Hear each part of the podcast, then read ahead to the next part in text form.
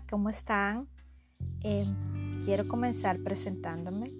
Mi nombre es Cecia Rivas, salvadoreña, hija de un profesor y de una licenciada en ciencias jurídicas que como un dato que a mí me llena de orgullo, estuve presente en sus graduaciones. Recuerdo muy bien cuando mi papá se graduó de profesor, yo tenía seis años.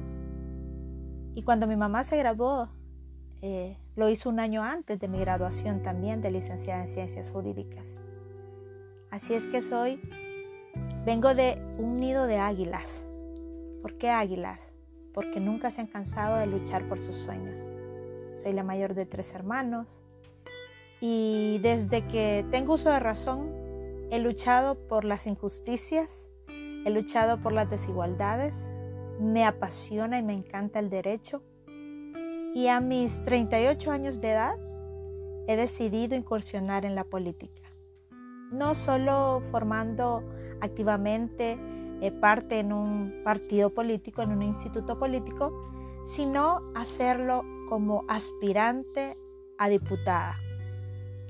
Y es así como comienza este recorrer que tengo tan presente el día que lo anuncié en mis redes sociales y cómo a diferencia de Twitter, en Facebook recibí elogios, recibí ánimos, recibí eh, esas palabras, ¿verdad? Para impulsarte y que te recordaban por qué estabas haciendo lo que estás haciendo.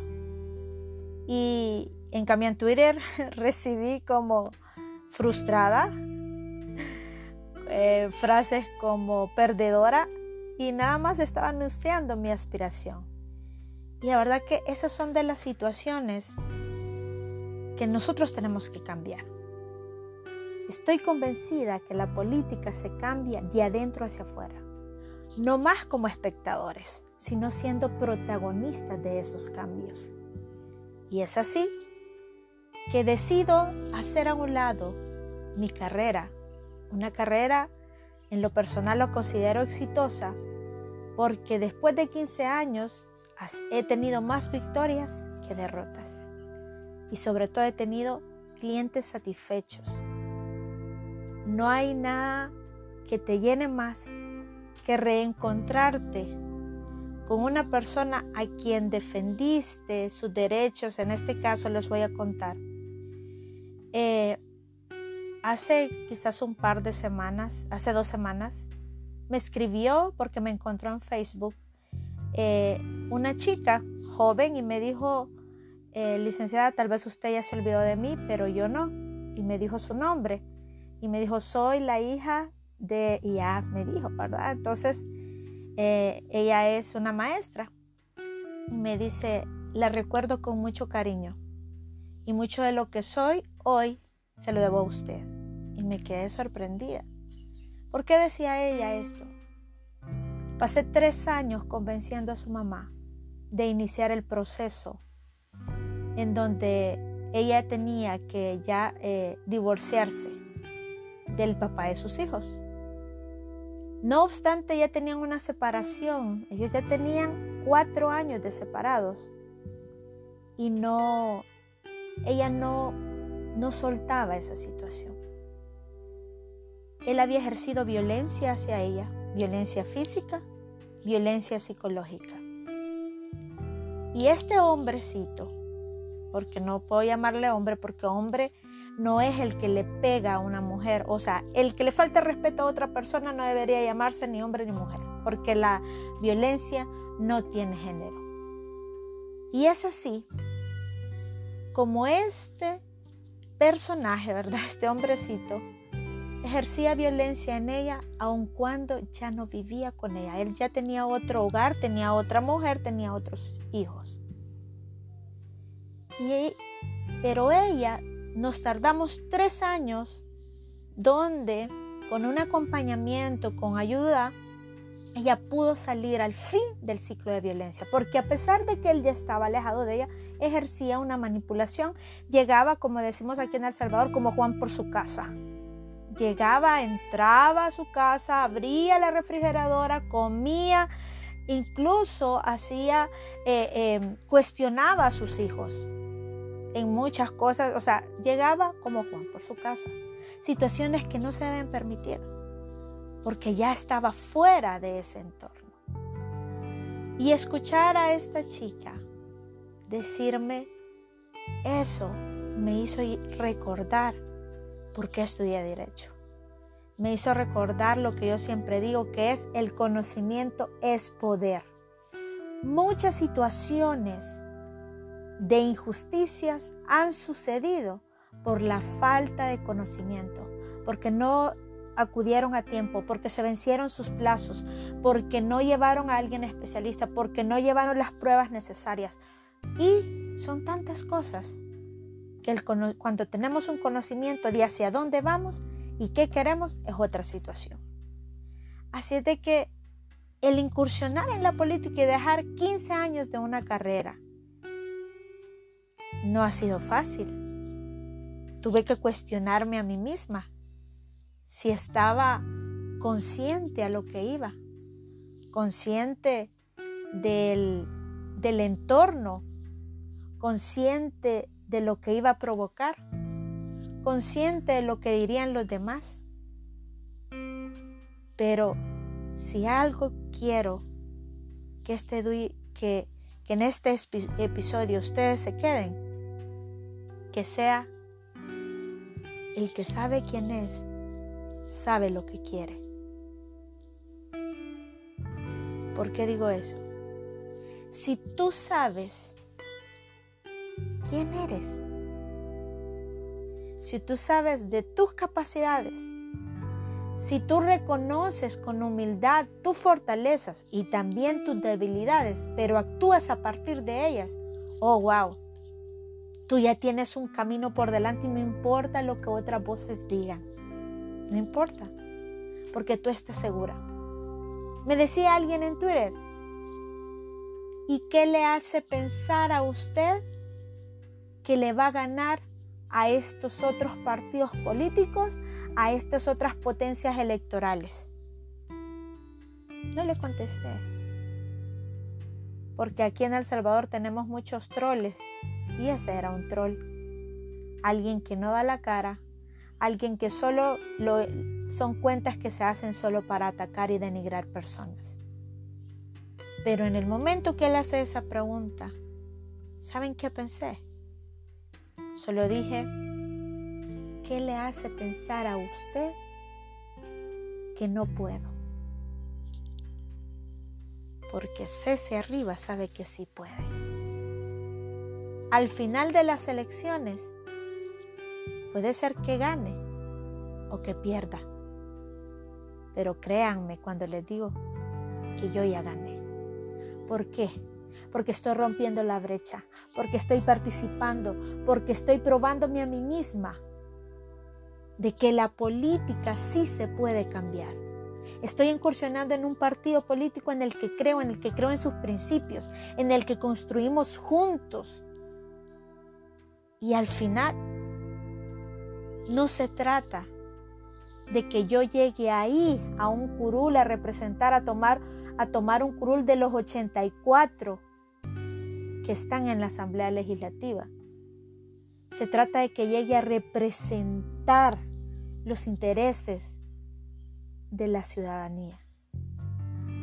Se trata, primero, antes de que yo convencer a otros que voten por mí, se trata de convencerme a mí misma de que lo que estoy haciendo lo hago por amor, por amor a esta nación, por amor a mi familia, por amor a mí. ¿Por qué a mí? Porque me he capacitado para esto, he estudiado para esto.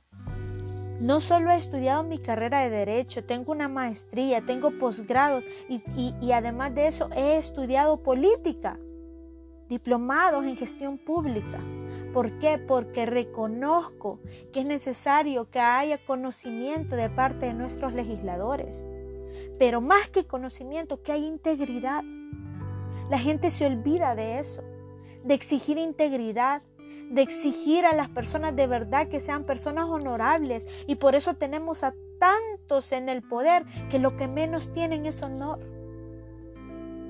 Porque alguien honorable no debería ser capaz de consentir prácticas de corrupción. No debería consentir prácticas de nepotismo, de plazas fantasmas, de buscar provecho en medio de situaciones difíciles. Y ahí estoy, recordando los casos más emblemáticos que he tenido como abogada, que han sido fuertes, que he luchado, donde me han llamado desde ridícula hasta usted no tiene talle de abogada. Me han llamado de, eh, y usted, o sea, metida, ¿verdad? Porque no, en un momento me veían como alguien a quien subestimar, como alguien que no merecía respeto. Y quiero pensar, quiero creer que no lo hacían por el hecho de que soy mujer. Porque el hecho de ser mujer no quiere decir que soy menos o más que alguien. Todas las personas somos iguales. Todas las personas deberíamos desarrollarnos con las mismas oportunidades, todas. Pero duele cuando mucha gente, por el hecho que seas mujer, te subestima. Y no es así. Al contrario, traemos un plus eh, anatómico que es el dar vida, el ser multifacética, el tener muchos roles y poderlos ejercer todos con amor y pasión. Eso de que nos llamen el sexo débil, ah, ese es cuento viejo, ese es mito. ¿Por qué no? Si han hecho tanta oposición porque más mujeres llegamos al poder, que creo que es porque temen de lo que somos capaces. Así es que esa es Ceci Arribas, una mujer luchadora por los sueños, una mujer perseverante, pero sobre todo una mujer de principios, una mujer cristiana. Alguien me dijo, ¿por qué usted tiene que decir que es cristiana? ¿Y por qué no? Si otros dicen otras cosas que deberían de avergonzarse, ¿Por qué a mí me ha de avergonzar decir que soy cristiana? Decir que tengo fe, decir que creo en, que Jesucristo murió y resucitó por cada uno de nosotros. Vivimos en un mundo de libertades, en un mundo también de respeto de derechos de todos. Así es de que quiero que sean partícipes de esta incursión en la política. Quiero que sean partícipes conmigo de marcar la diferencia, porque la política se cambia de adentro hacia afuera.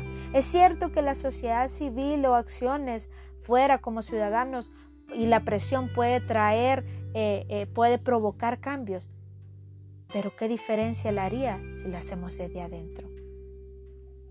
Si somos aquellos que rompemos esa brecha que rompemos con la corrupción, que practicamos transparencia, que rendimos cuentas, pero sobre todo que somos la voz de los más vulnerables, que somos la voz de aquellos que por años han sido olvidados, que son los ciudadanos salvadoreños.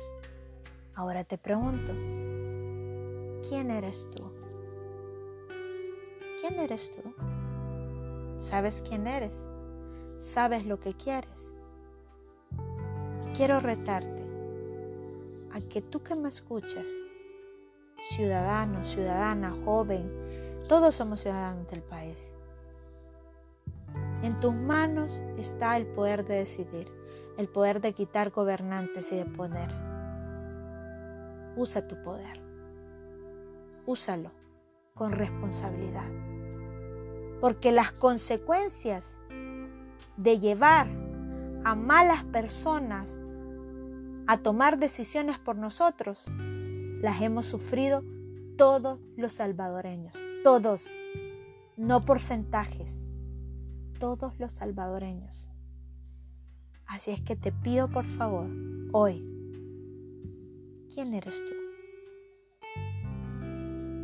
¿Qué vas a hacer? En ti está el poder de cambiar esta nación.